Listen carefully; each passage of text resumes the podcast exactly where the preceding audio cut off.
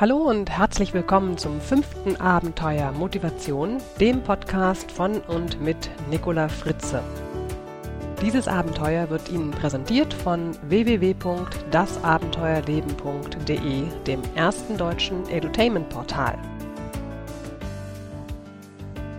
Heute geht es um die Frage, ob Führungskräfte ihre Mitarbeiter motivieren sollen bzw. können und um die kritische Beleuchtung von gängigen Motivationsanreizen in Unternehmen. Ein herzliches Hallo an Ihre Ohren, wo auch immer Sie gerade sind. Hauptsache, Sie sind bereit für unser Abenteuer Motivation.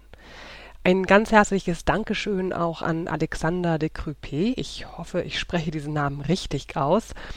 Der hat mir nämlich eine sehr nette Mail geschrieben mit einem sehr netten Feedback und hat mich ganz spontan dazu motiviert, in dem heutigen Podcast dieser heiß diskutierten Frage mal nachzugehen, ob Führungskräfte ihre Mitarbeiter tatsächlich motivieren können. Also heute ist das Abenteuer Motivation mal mehr aufs Business ausgerichtet. Doch bevor ich auf diese sehr spannende Mail von dem Herrn de Kruppi eingehe, möchte ich noch ein paar, ja, vielleicht leicht provokative Gedanken zum Thema Mitarbeitermotivation formulieren.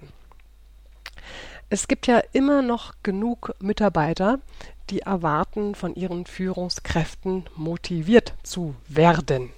Und es gibt immer noch genug Führungskräfte, die sich die tollsten Dinge ausdenken, um ihre Mitarbeiter zu motivieren. Ja, man kann sogar sagen, ein ganz neuer Erwerbszweig ist da entstanden und boomt in den letzten Jahren. Ich sage nur Eventagenturen. Ja, da werden Veranstaltungen geplant und organisiert, wo eine, wo eine Veranstaltung quasi die nächste immer wieder übertreffen muss. Also es muss immer besser und toller werden. Da gibt es Kanufahrten, Galaveranstaltungen, Indianerspiele für Erwachsene, Teamerfahrungen im Hochseilgarten, Kräutersammeln in den Bergen, Barfußpfade, ja, vielleicht auch ein Wochenende im Exklusivhotel mit Dinner und Trapeznummer oder Stockbrotbacken am Lagerfeuer und, und, und. Und das alles, um die Mitarbeiter bei Laune zu halten. Ja, vielleicht ist da sogar die Frage im Raum, um das alles, um Mitarbeiter zu motivieren, Fragezeichen, Ausrufungszeichen. Also verstehen Sie mich jetzt bitte richtig. Ich finde es wirklich großartig, wenn ein Unternehmen seinen Mitarbeitern etwas bietet und sich auch wirklich kreative Gedanken macht. Und Hochseilgärten sind eine tolle Sache, ohne Frage. Und sind wir mal ganz ehrlich, kaum einer wird solche Angebote ablehnen. Aber glauben Sie ganz im Ernst, dass man Mitarbeiter durch Events dauerhaft motivieren kann? Und ich meine, wir sind uns sicherlich einig, dass wir hier von Leistungsmotivation reden. Also klar, man genießt das Event, man hat Spaß. Im optimalen Fall wirkt alles noch ein paar Tage, vielleicht auch noch eine Woche, vielleicht auch zwei Wochen nach. Aber dann, wir wissen es genau, dann kehren die Routinen zurück. Und dauerhafte Motivation klappt so einfach mal gar nicht. Und im Gegenteil, es kann sogar ein bisschen fatal werden, denn wir wissen auch, die Mitarbeiter gewöhnen sich schnell oder vielleicht kann man sagen, Mitarbeiter werden auch schnell verwöhnt.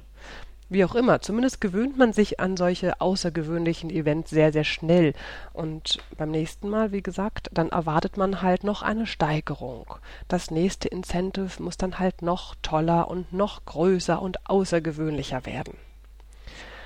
Ja, und dann gibt's natürlich noch diverse andere Anreize, die besonders im Vertrieb sehr gerne eingesetzt werden. Zum Beispiel Wettbewerbe und Prämiensysteme. Hier will man den sportlichen Ehrgeiz der Außendienstmitarbeiter wecken und das ist ja vom Grunde her auch ein guter Gedanke. Das ist vor allem für die Mitarbeiter gut, die durch Geltungsstreben und Wettbewerb und die Aussicht auf Platz 1 tatsächlich sich gut motivieren können. Aber was ist mit den Mitarbeitern, die überhaupt nicht auf diese Motivationsknöpfe anspringen? die eben nicht so wettbewerbsorientiert arbeiten und denen es vielleicht völlig schnuppe ist, ob sie jetzt auf Platz 9 oder auf Platz 17 stehen. Und eine ganz wichtige Frage, was ist mit denen, die immer unten stehen? Ist da der Frust nicht schon irgendwie vorprogrammiert? Mal so ganz provokativ formuliert, solche, mit, äh, solche Mitarbeiterwettbewerbe sorgen im Grunde für Unzufriedenheit, wenn nicht sogar für Frust bei den Mitarbeitern, die eben keine Aussicht auf den Orden haben. Und ähm, vielleicht mal etwas provokativ nachgefragt, sind solche Wettbewerbe nicht eher demotivierend? Vielleicht kennt ja der eine oder auch die andere von Ihnen Reinhard K. Sprenger, der mit seinen Büchern, vor allem mit dem Buch Mythos Motivation sehr, sehr bekannt geworden ist und auch mit dem Prinzip Selbstverantwortung. Also Reinhard K. Sprenger kann ich sehr empfehlen. Die Bücher sind äußerst spannend und regen einen wirklich mal an, darüber nachzudenken, inwiefern kann ich andere Menschen überhaupt motivieren. Und ähm, er stellt auch ganz deutlich äh, in seinen Büchern, in Mythos Motivation ist das, stellt er die Behauptung auf, dass solche Wettbewerbe und Prämiensysteme dazu führen, dass Mitarbeiter das Vertrauen ihres Chefes in ihre Leistungsbereitschaft anzweifeln. Nach dem Motto, mein Chef glaubt wohl nicht, dass ich noch äh, richtig alles gebe, deshalb versucht er mich mit Bestechung jeglicher Art zu noch mehr Leistung anzutreiben. Und wenn ich diese Leistung nicht bringe, dann werde ich bestraft. Gut, der eine oder andere hat jetzt vielleicht auch schon zwei motivationspsychologische Begriffe im Kopf. Ja, die Experten unter Ihnen. Genau, die wissen nämlich schon, wovon ich hier rede. Es geht hier natürlich um die extrinsische und die intrinsische Motivation von Menschen. Das sind quasi zwei unterschiedliche Antriebsmotoren, wenn man so will. Extrinsische Motivation heißt, dass die Belohnung von außen einen Menschen motiviert. Ex, lateinisch aus, also draußen. Ja, die Belohnung von draußen motiviert einen Menschen. Ja, ganz einfache Frage. Was ist das wohl in der Arbeitswelt? Da geht es meistens um Geld, das Bedürfnis nach Sicherheit, also Existenzsicherung durch einen festen Arbeitsplatz. Da geht es auch um Aufstiegsmöglichkeiten. Das sind quasi meine extrinsischen Motivationsknöpfe. Und dann gibt es die intrinsische Motivation. Die wird von vielen Menschen hoch gepriesen. Zu Recht, wohlgemerkt, ja. Und hier ist es so, dass die Tätigkeit an sich den Menschen motiviert. Also das, was ich tue, das in mir liegende, die in mir liegende Freude.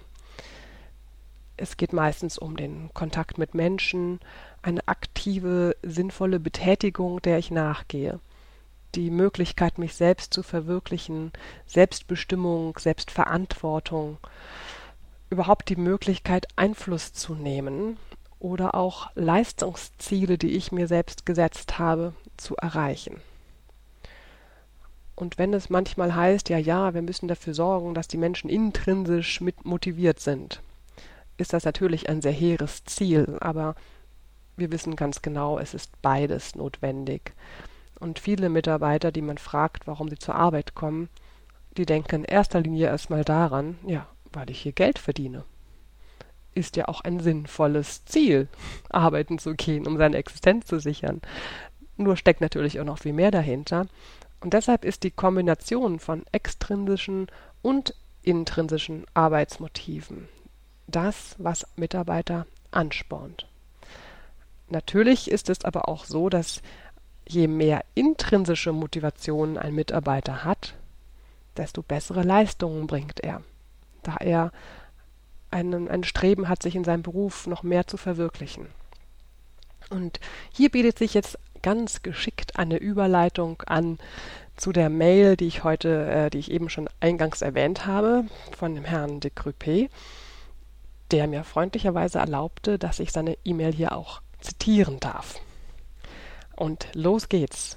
Er schrieb Aufgabe der Führungskraft ist es, für ein motivierendes Umfeld zu sorgen, in dem sich Leistung für den Mitarbeiter lohnt und ihm Spaß macht.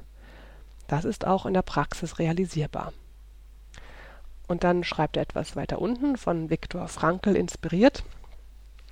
Wenn Menschen einen Sinn in ihrem Handeln erkennen, dann sind sie motiviert, diesen Sinn zu erfüllen und richten ihr Handeln entsprechend aus.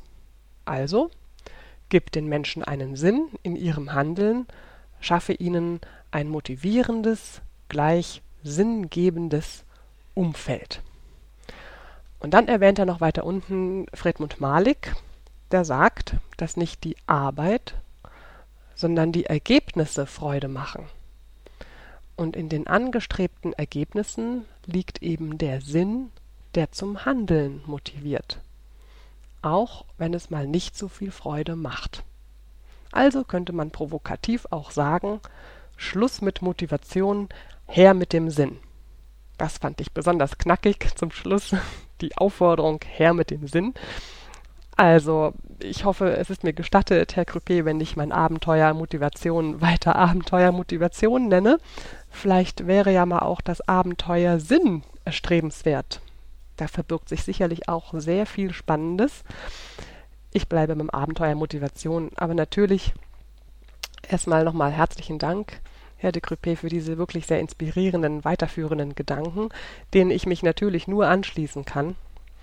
Und ja, ich, ich kann auch nur sagen, helfen Sie sich und Ihren Mitmenschen, diesen Sinn zu finden.